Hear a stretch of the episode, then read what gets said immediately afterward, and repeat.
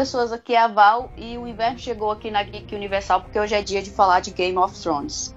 Olá, aqui é Josimar Carlos e Gandalf é o novo guardião do trono. É, aqui é o Léo e eu tô perplexo com a frase do Josimar. Olá pessoal, sou membro novo do Geek, meu nome é Thomas e o inverno chegou e embora a gente não tenha um Excalibur, a gente torce para que nessa oitava temporada tenha um Luminífero. Roda a vinheta, Jus, é isso.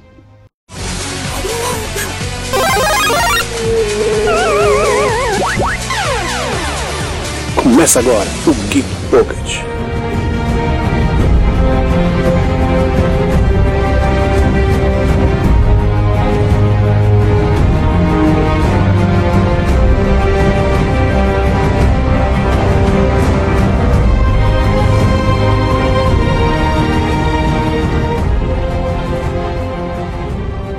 Então, mais uma vez eu tô aqui roubando o lugar do Josi, né, chefiando esse podcast.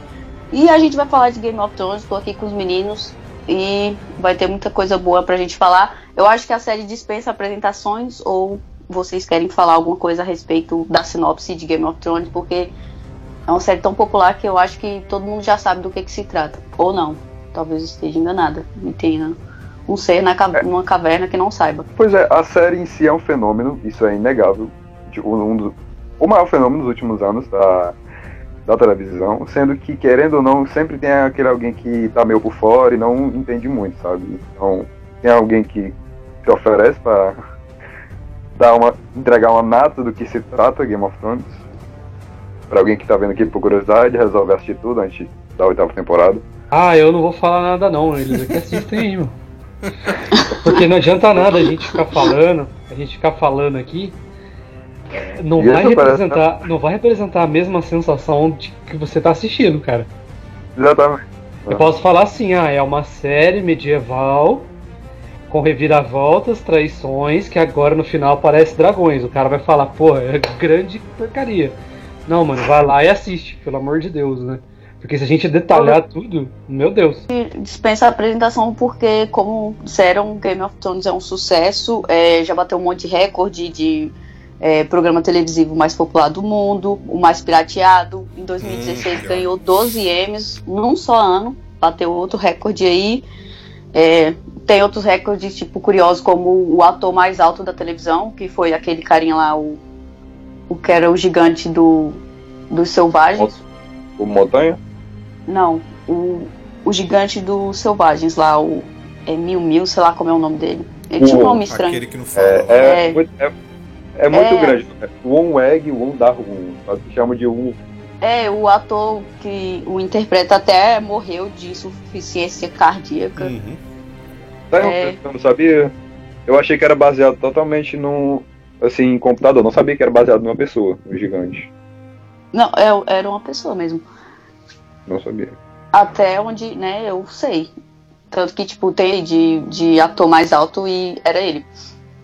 Sim, bem- é uma é bem- pessoa com recursos de, de câmera pra, pra fazer com que ele parecesse bem mais alto, né? É. Ah. Agora o cara que interpreta o Montanha, ele é daquele tamanho. Tipo, é outro que é alto pra cacete, mano.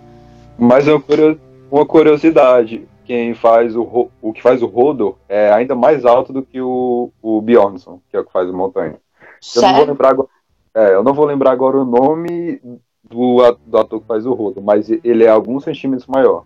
Tanto que o Rodo é considerado um gigante também. Aham. É, n- não sabia. É que o, o, o Montanha ele fica com armadura, etc. Aí ele deve. Já dá mais esse volume nele, aí ele aparenta ser mais alto ainda. Exatamente. Cara, mas a pergunta que não quer calar. É, na opinião de vocês, por que, que Game of Thrones faz tanto sucesso? É, essa é muito difícil responder isso, né? É, quando perguntam se é uma pergunta de sim ou não, a gente responde sim. É, a gente entende que é um grande sucesso, mas na hora de explicar é que a mente embaralha. Mas eu acho que a HBO, é, que esse amadurecimento da televisão, né, ele começou desde de Sopranos. É uma coisa que, é que eu mencionei, procurei mencionar nas críticas que eu fiz, e tava faltando uma outra série assim que, que puxasse o barco do, é, de uma forma, eu digo, muito ab- abrupta, entendeu?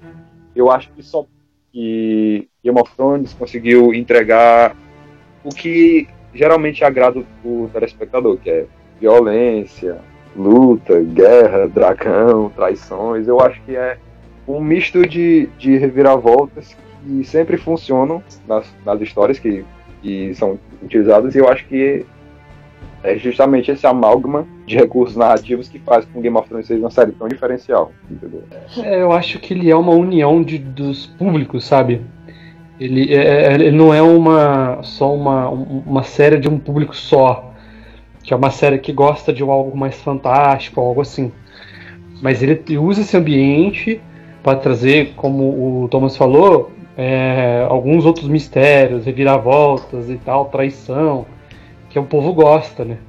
É, morte, sangue, entre outras coisas aí que o povo gosta, se é que vocês me entendem, que tem bastante também no começo. Hum, como tem? E, né? Ah, sim. Então ele atrai todo tipo de público, praticamente, se vocês pararem para analisar. Mas eu acho que o que, que trouxe o Game of Thrones mesmo para detonar tudo foi a, o final da primeira temporada. Foi a morte do Ned Stark. Por quê? Porque ele era um personagem carismático, que tava todo mundo gostando dele, todo mundo falava dele, todo mundo via que ele tinha um pensamento diferente do tradicional, é, do que era apresentado pelos outros personagens até o momento, né? E ele vai lá, é traído, que o Thomas falou aí, e morreu. Aí, a partir daí, a galera ficou: ah, O quê? Preciso saber o que acontece na segunda temporada. E por aí foi. Eu diria que foi a maior, assim, no bom sentido, né? Sacanagem que a tele, uma série já fez com o telespectador. Foi entregar totalmente um personagem que tem a cara do protagonista, tem os trejeitos de um, e mata ele na primeira temporada. É algo assim corajoso de se fazer, entendeu? E que marcou e marca até hoje. Quem assiste pela vigésima vez. Exatamente, é. Eu acho que Game of Thrones ele, ele conseguiu, consegue sucesso até hoje, juntando tudo que vocês falaram, público. Né? Quem curtia essa, esse reino mais medieval, tava um pouquinho aí é, em falta de, de universo mais no estilo Senhor dos Anéis, que não tivesse completamente a fantasia que o Senhor dos Anéis tem, mas que tivesse um quesinho ali. Né? A primeira temporada de, de Game of Thrones, por exemplo, ela não é tão fantástica como as outras, que elas vão se aprofundando muito mais nisso. A primeira temporada ela tem mais essa pegada medieval mesmo. A fantasia ela vai seguindo aos poucos ali dentro da série.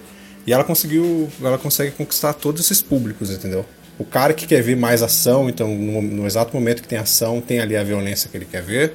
A pessoa que quer ver traição, tem traição pra Cacilda ali acontecendo. Intrigas políticas. É, o cara que gosta de ficar vendo vários e vários diálogos Game of Thrones consegue entregar isso de uma maneira grandiosa, assim. E é uma super produção, né, cara? Só como a HBO aí consegue fazer. Cara, é... falando um pouco do que vocês falaram, eu acho que assim, se a gente vê toda a história da televisão, no... toda a história, mas desde quando as séries começaram, é... sempre tinha uma série que era a série da década, a série do tempo, a série que as pessoas é, pensavam, ah, essa série aqui é, foi a série que marcou a década de fulano de tal. Tipo, séries como Lost, Sopranos, que o Thomas já mencionou aí. É, aquela série de, da prisão da HBO também, que era Oz. bem violenta. Oi? Oz, é Oz, eu acho. Com o J.K. Simmons, né? Também ele É, eu acho que era essa aí. Enfim, sempre tem uma série disso e é, a gente tem séries enormes e maravilhosas é, ultimamente, né? Graças a Deus, a gente vive numa época que a gente consome bastante coisa e tem bastante conteúdo bom para consumir. Mas eu acho que lá na frente, quando as pessoas olharem para trás, olharem para essa década, olharem para esse tempo, as pessoas vão lembrar de Game of Thrones, porque querendo ou não, eu acho que Game of Thrones é uma série que deu um, um passo a mais no fazer séries. É, como vocês já mencionaram aí, né? Spoilers à frente, já avisando, apesar de já ter tido spoilers aqui. É, cara, a série na primeira temporada deu um personagem que era o protagonista, que era a cara do mocinho que a gente tá acostumado, e lá no, no final matou ele, sabe? Falando pra gente, olha, não é uma série que vocês vão, vão ver É, não é uma série que vocês já viram. É uma, é uma coisa diferente, a gente quer mostrar uma coisa diferente. E tem toda a questão de intrigas desse mundo fantástico, desse mundo político.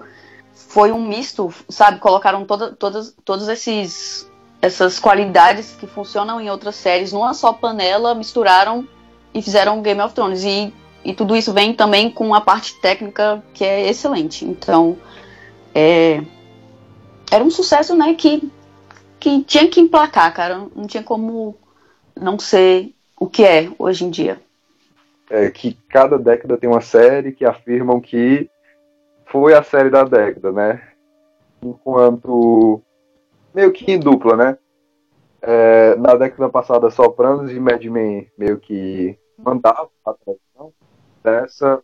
Eu acho que a gente pode afirmar que Breaking Bad Game of Thrones, principalmente Game of Thrones, na questão de ser adepto à cultura pop, foi a que mandou na televisão nessa, na, na década que a gente vive agora. Ah, eu acho eu colocaria o Walking Dead junto aí. The Walking Dead? Ah, sim. Sim, apesar dos pesares, é, eu colocaria ele também. Era tanto a briga que os caras tiveram que colocar as temporadas em é, é, próximos, porém em meses separados para não ter conflito de. É, para as pessoas não reclamarem do conflito de, de, de, horário das duas séries, cara. Teve essa treta aí. É, bem antiga. Eu acho que eu colocaria Walking Dead também. Eu também. As, as suas decepções, né? Mais. Até tenho- porque ainda é a série, ainda é o nome de série mais conhecido no mundo. Exato. Então, é The É. Walking Dead. Você pergunta Eu- pra qualquer um, mesmo que não tenha assistido, eles sabem que, o que é The Walking Dead.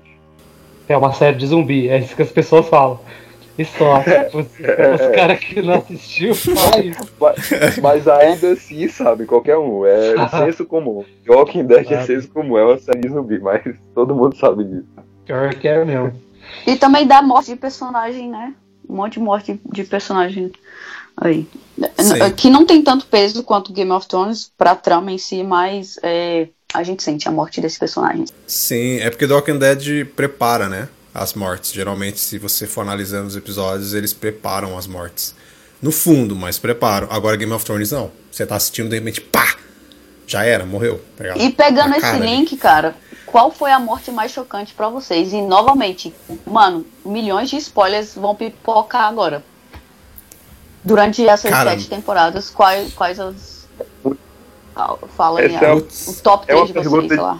É uma pergunta dificílima de responder, porque quando a gente fala da- das mortes de Game of Thrones, geralmente São tantas. a gente pensa em três é, categorias, né? A mais triste, a mais chocante e a mais repentina. entendeu? No caso, Eu quero a mais eu- chocante, no caso. a mais chocante É. é a do Ned. Não, eu acho que não tem pra onde correr, não. A morte do Ned foi a morte mais chocante da série, assim, disparada. Eu, eu diria até que um pouquinho além do Casamento Vermelho. Ela, a do Ned tá na minha lista Ah, também. Casamento. E Casamento Vermelho também. Também, é, é- Cara, É eu, quase. eu falaria um que eu acho que vocês não, falam, não, não falariam, eu acho. provavelmente eu pensei. É, É, Se é, for o Ob- é Tywin. Oberyn, né? O nome dele? Oberyn.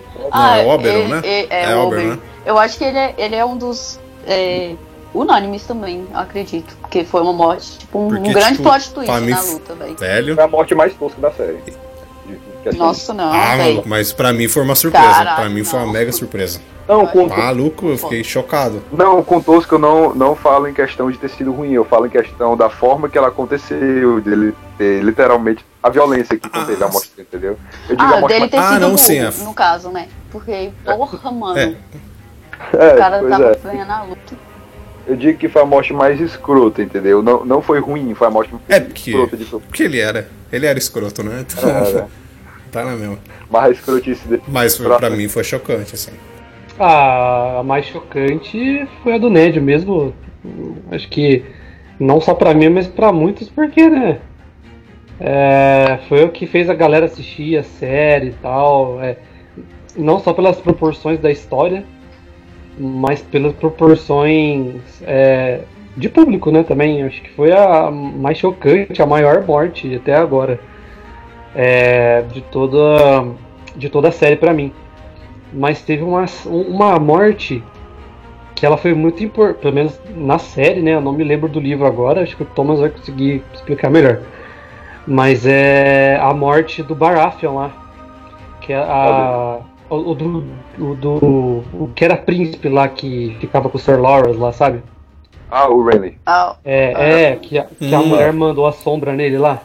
ai, Sim. louco. Ah, sim. Então, é- é- essa morte, ela deu uma reviravolta na história, em termos de posse, principalmente do próprio Baratheon lá, do Baratheon mais fodão lá, que, meu, é, deixou ele louco e atrás de poder e tal, e, e fez com que a, a, a feiticeira vermelha iludisse ele completamente, cara. Então, tipo, nossa, pra mim foi uma morte que fez diferença, assim, apesar de ela ser bem rápida, né? E bem diferente até. Mas é. E eu acho E que foi eu- uma morte que deu um quê a mais em toda essa questão de magia da série. Porque até então a gente tinha dragões, a gente tinha umas lendas ali. Mas aí, tipo, a mulher parindo uma sombra assassina que vai lá e mata o irmão de um cara. Mano, pelo amor de. Deus, o que, foi aquilo, velho? Foi o primeiro, foi o primeiro toque de terror que Game of Thrones teve. Foi o final daquele episódio que antecedeu a morte do Renly. Exatamente. Aquele espírito pareceu de um filme de terror. Dá, deu arrepios conhecidos meus. É, Eu, cara, eu fiquei, mano, eu tô vendo um negócio sério. Que porra é essa que eu tô vendo aqui, velho? Vocês falaram basicamente todas as mortes, porque é, o meu tem Ned Stark. Não, todas não, Tem tem- Tywin. É, uma, uma morte aí que tá em paralelo com a do Tywin foi da Shay, que eu não achava que o Tyrion conseguiria matar ela. E ele foi lá e enforcou aquela vagabunda, né? E, mas, cara, o mais chocante pra mim mesmo é, em toda a minha maratona de Game of Thrones, eu comecei a assistir Game of Thrones já tava na terceira temporada? Ou tava saindo a terceira? Não, tava na terceira. Não, tava saindo a terceira. Eu assisti duas temporadas e a terceira tava saindo. Eu acompanhei a terceira. E quando chegou o Casamento Vermelho, o que, que foi aquilo? Porque eu até então não tinha contato nenhum com os livros, não tinha ideia, não, não pegava spoiler nenhum da série. Então eu fiquei muito, muito abismada com o que aconteceu ali, cara. Eu não. Cara, eu não, não imaginava aquilo. Por mais que seja uma série que é, traz isso pra gente, né? De, de, de matar os mocinhos, de acabar com as nossas esperanças. Eu não imaginava toda aquela violência naquele casamento. A mulher estava grávida, a Caitlyn foi. A, eu falo Caitlyn, a Kathleen foi. Levou, um, levou uma facada no pescoço e teve toda aquela é, trilha sonora de fundo. Meu Deus, aquilo foi assustador demais pra mim, velho. Eu fiquei muito chocada com toda aquela cena. Da forma que tu contou agora, eu fiquei em dúvida agora se a minha resposta final, se a morte mais chocante é a do Ned mesmo. Porque eu fiquei pensando aqui no casamento vermelho, eu tô pensando aqui, sinceramente, Eu também. se essa não é a verdadeira morte mais chocante. Porque eu me lembro também como foi pra mim na primeira vez que eu vi. É, é uma bomba. Cara. li- a cena literalmente explode na sua cara. É, cara, Casamento Vermelho e a morte do Ned, do Ned Stark estão ali, ó, dois a dois pra mim, porque a do Ned você fica até o último, porque a gente tem essa, tinha, né, até Game of Thrones, essa ideia de que o mocinho seria salvo no último instante. Até ele estar lá ajoelhado, eu tinha essa ideia de que alguém ia lá salvar aquele homem. Aí quando cortou a cabeça dele, eu fiquei, mano, o que que é isso? Que porra é essa? Aí, beleza, né? Tipo, até o casamento vermelho a gente tá acostumado com isso, mas. Mano, eu não esperava aquilo, não, velho. Eu fiquei muito chocada. Eu, eu pensei ali em abandonar aquela série, porque eu chorei muito né, nesse episódio. Eu fiquei, velho, não vou, não vou ver essa merda, não, velho. Todo mundo que eu gosto morre. Ah, mas, né, tô vendo.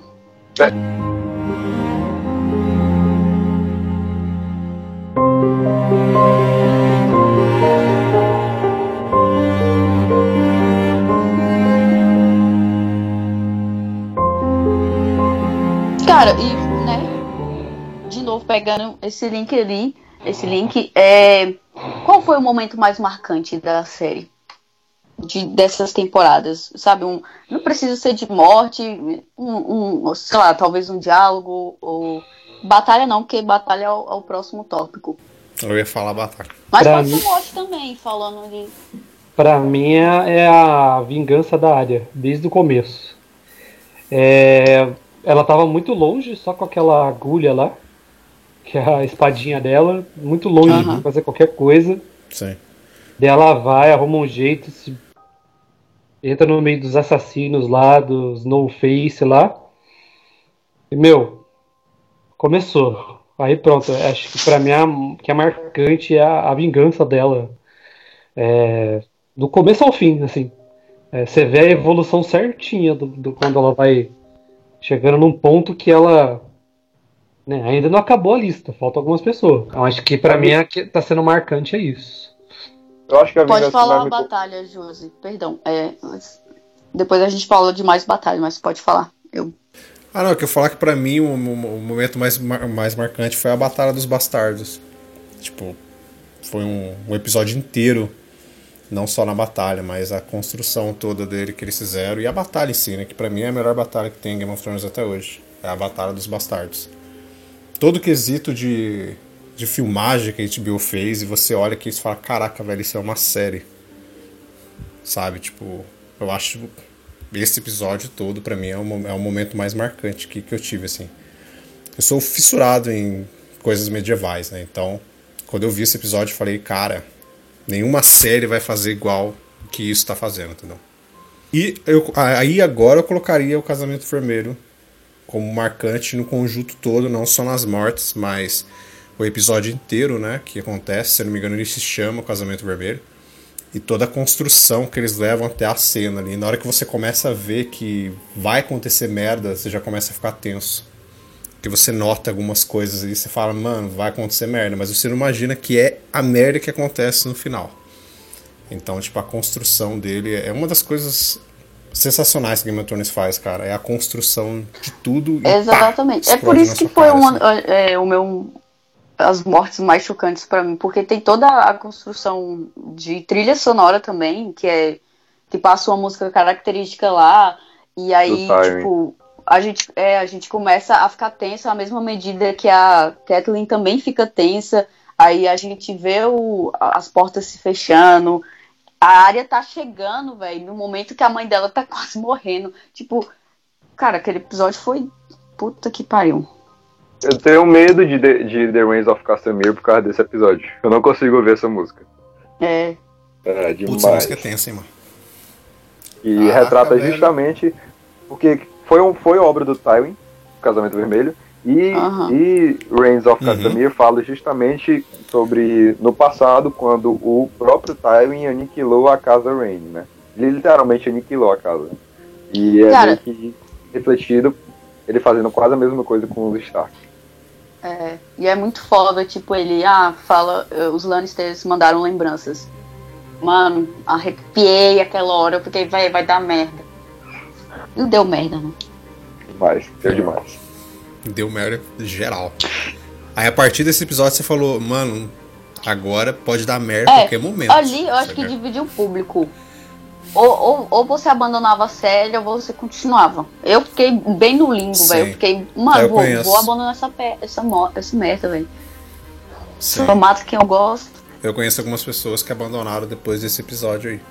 Ah, mas isso, isso não pode, porque a temporada seguinte é, pra mim, justamente a melhor, que é a quarta.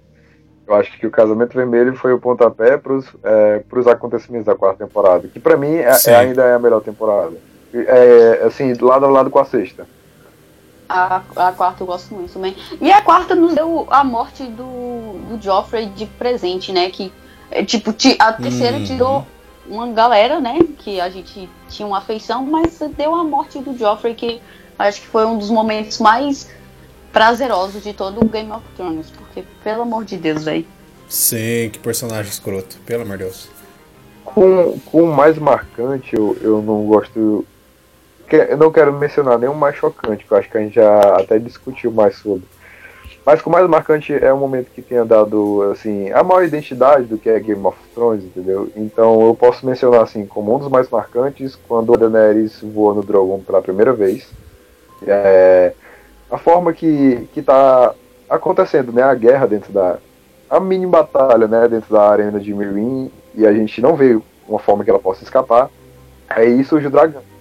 E nesse momento a gente Hum. fica tranquilo, né? A gente pensa, ah, o dragão vai conseguir É. fugir e tudo mais. Mas não, ele, ele tem dificuldade para isso. Ele é ferido.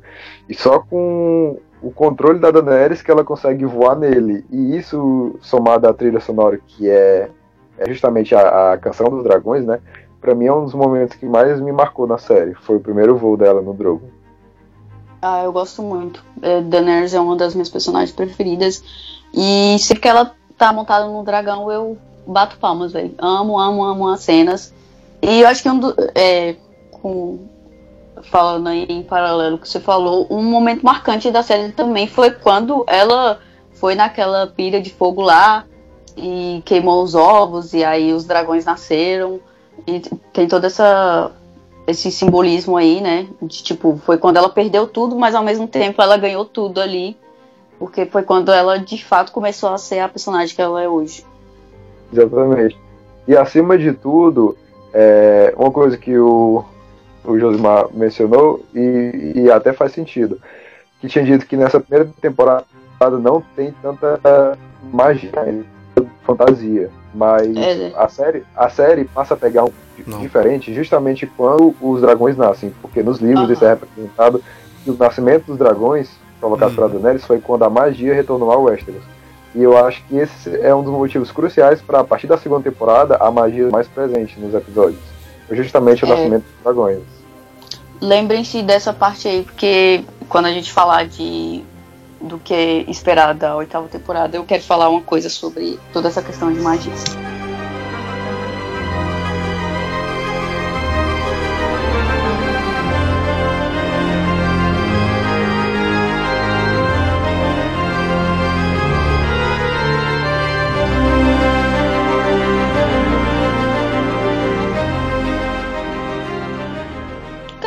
Vocês conhecem a teoria do Azura Ahai. É- Ela é mais presente no- nos livros. Na, na série eles não falam sobre. Na verdade, na, na série eles é, mencionam a teoria do príncipe prometido, não, não necessariamente É. o Azor Ahai. É, e aí são pessoas diferentes, né? Tipo o Azura Ahai e o Príncipe Prometido e tem aquele lá do dragão de três cabeças. É, exatamente. Porque o Azor Ahai não é uma profecia, ele foi, foi um, É o cara mesmo. existiu. Aham. Exatamente. E ele retorna, né? E tem toda essa questão de quem vai ser o Azura Ahai no momento que tá existindo agora. Tipo, que, que agora em Game of Thrones. Porque eu- ele era o cara que acabou com a Longa Noite, né? Que acabou com os White Walkers. é, que ele tem toda a luminífera lá, que você até falou na sua apresentação. E aí ele mata a amada dele pra conseguir essa espada e ele consegue acabar com a Longa Noite. Aí a profecia é de que ele tá fadado a renascer, a retornar. Aí por isso tem toda essa teoria de quem vai ser o, o Azor Ahai agora, que vai ter uma longa noite novamente. De porque os White Walkers voltam. Queria saber, velho, quem vocês apostam pra ser essa pessoa. É, nos grupos de- é, das redes sociais, né, que, que eu acompanho na maioria, as duas teclas que mais batem é John e Daenerys. Sendo que eu, eu não sei se eu aposto, mas eu torço com todas as minhas forças que não seja nenhum desses dois, porque tá mais do que óbvio. Eu, eu queria que fosse algum personagem mais B, mas que tenha presença pra isso. Cara, É, não sei, é, perdão, mas não sei se você falando isso, mas tu já viu uma teoria de que o Sen é o Azor Ahai? já, já vi. E seria bem legal se fosse. É, é, não- eu não concordo tanto. Tipo assim, faz sentido, mas eu não queria. Eu acho que eu, eu quero mais que seja um dos óbvios. A Daenerys especificamente, o John nem tanto. Eu gosto do John, mas Uhum. é. É porque assim, tipo, eu tenho um problema porque, cara, o personagem, ele tá o tempo inteiro falando que não quer governar, que não quer isso, que não quer aquilo. Eu ficaria muito decepcionada se eles colocar, colocassem ele pra justamente ser, tipo, esse salvador, ser a pessoa que vai de fato sentar no trono e comandar Westeros e não sei o quê.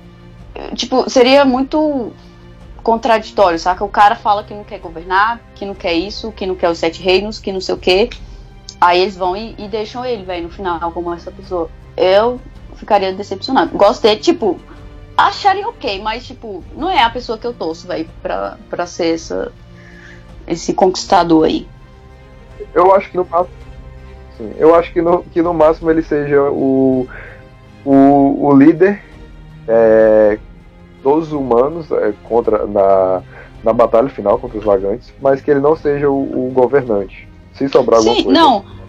Isso desse, dele ser líder na, em batalhas, super apoio ao John do meu time, mas, cara, ele como um, um, um rei, um príncipe, rei, da, rei do norte até ok, mas é, tipo, comandando o Westeros, sendo que ele o tempo inteiro fala, não quero, não vou, não sou, não, não Ele gosto. tá mais, ele tá mais pra um general do que pra um rei, né? É, não, não queria que fosse o John ou a, ou a Daenerys, mas se eu tivesse que apostar, eu apostaria no meu personagem favorito, que eu acho que seria assim, bem é, chocante, inesperado. Até porque é um personagem, é, de longe o personagem mais nihilista da série, que é o, o cão, o Sandor Clegane. Eu, eu acho que seria algo que iria surpreender os fãs, até porque é um personagem muito querido. E, e é, justamente no, no episódio da segunda temporada, quando ele lidera né, a defesa do castelo, eu, eu vejo nele um, um bom líder para liderar o exército. Com os bordões até mais gigantes, né? Mas eu, eu acho que seria legal se ele fosse o Azor Ahai. Acharia bem, bem interessante. E ele, e ele pegou aquela espada de, de fogo lá, né? Exatamente. A do Beric. É. Cara, pra mim tem que ser Daenerys, mano. Senão não faz o menor sentido. Depois do fanservice que eu vi na última temporada, pra mim não vai fazer o menor sentido se for outro, cara. Se, assim, se for outro, legal. Não vou achar ruim, não. Eu, vou, ach- eu, eu, eu concordo com a Val, eu acho que o Jon Snow não vale a pena. Por causa de tudo que ele falou na série. É, mas eu acho que o Clegane, eu não sei. Ele, pra mim ele tá mais pra um general do que pra um rei. Um Mas personagem que, também que- errei. Só o Azor Ahai. mesmo. é, então. Sei. É, o Azor Ahai seria o herói, né? Que Sim. vai sentar no trono lá. Então eu acho que uma heroína que pode sentar no trono e tem postura pra isso é a Daenerys. O- os outros caras não tem. Pra mim não tem. Eles podem, e eu acho que vai acontecer.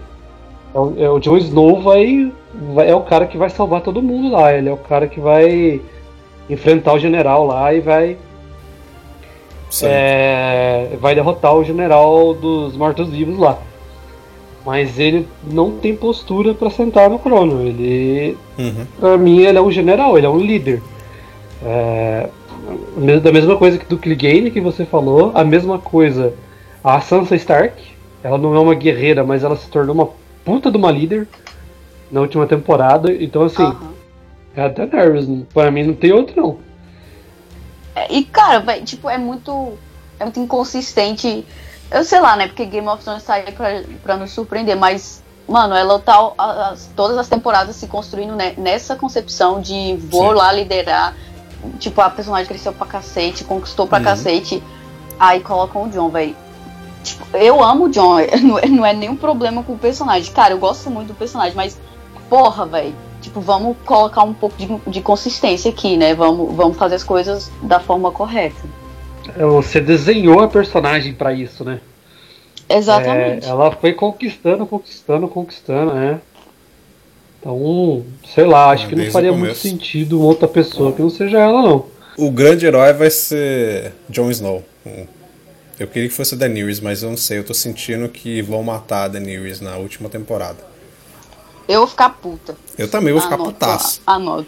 Mas eu Ah, acho minha que Jon preferida. Snow vai ser o grande herói da parada, mas ele não vai sentar no trono. Eu, eu acho que quem vai sentar no trono é a Sansa.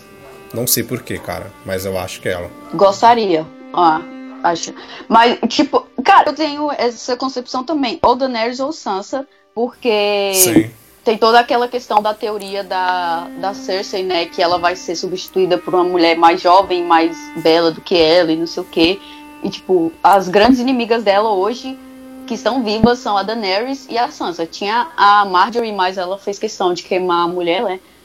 Aí eu, eu fico com essa, com essa pulguinha atrás da orelha. Não quero que seja a Sansa, tipo, apesar de gostar da personagem, porque eu quero que seja a Daenerys, porque eu amo a personagem, né? E não quero que ela morra. Se ela Eu- morrer, eu vou. Porra, velho, eu vou ficar muito puta. Eu também queria que fosse ela, mas não sei, cara. Eu tô achando que, que ela morre.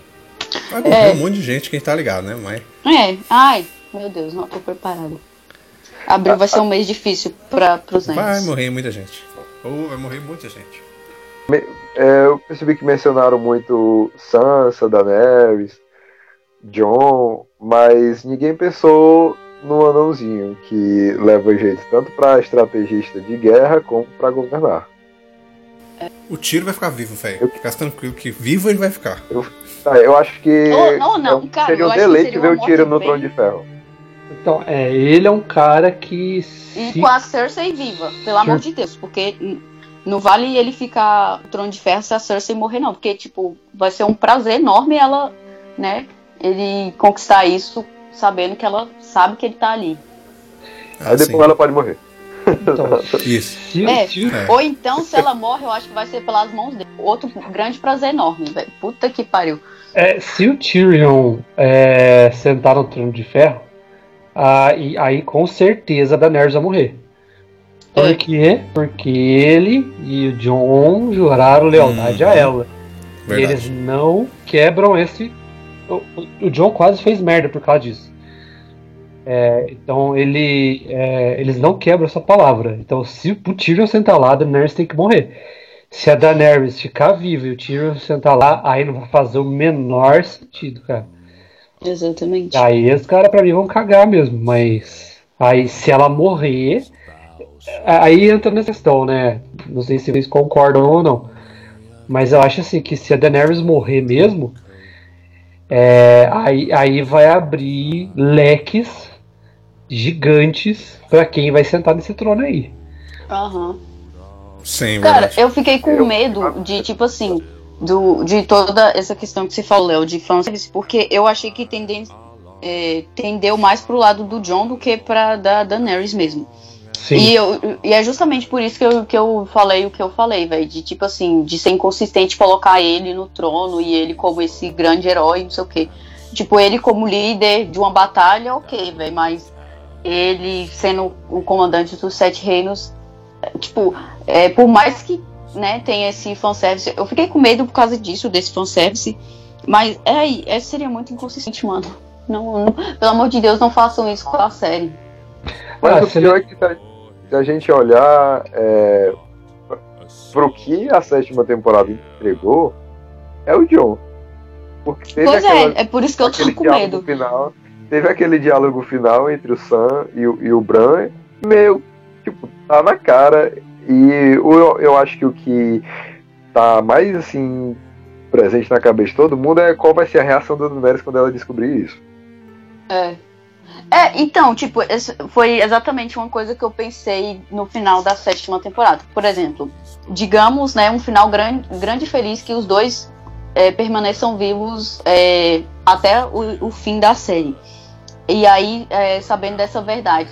Aí, tipo, do nada o cara decide sentar no trono. Tipo, hum, velho, porque por direito ele é quem, quem deve, né?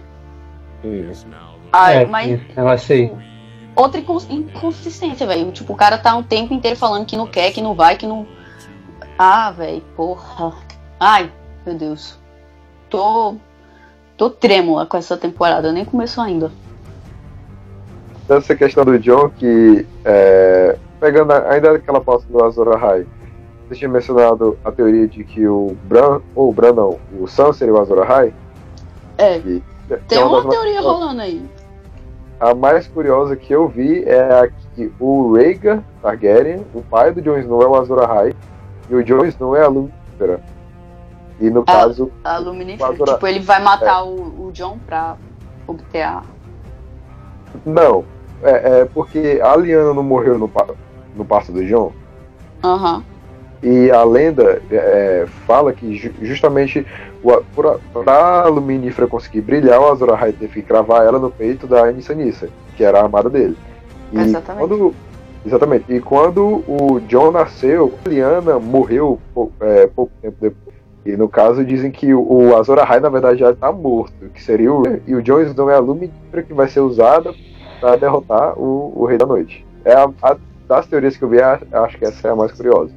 E bem, bem, bem viajada, velho. Tipo, a, a do Sam foi, foi uma viagem. Não, tipo, a do Sam tem. o- Ele cumpre os requisitos lá, né? Pra ser o Azor Ahai.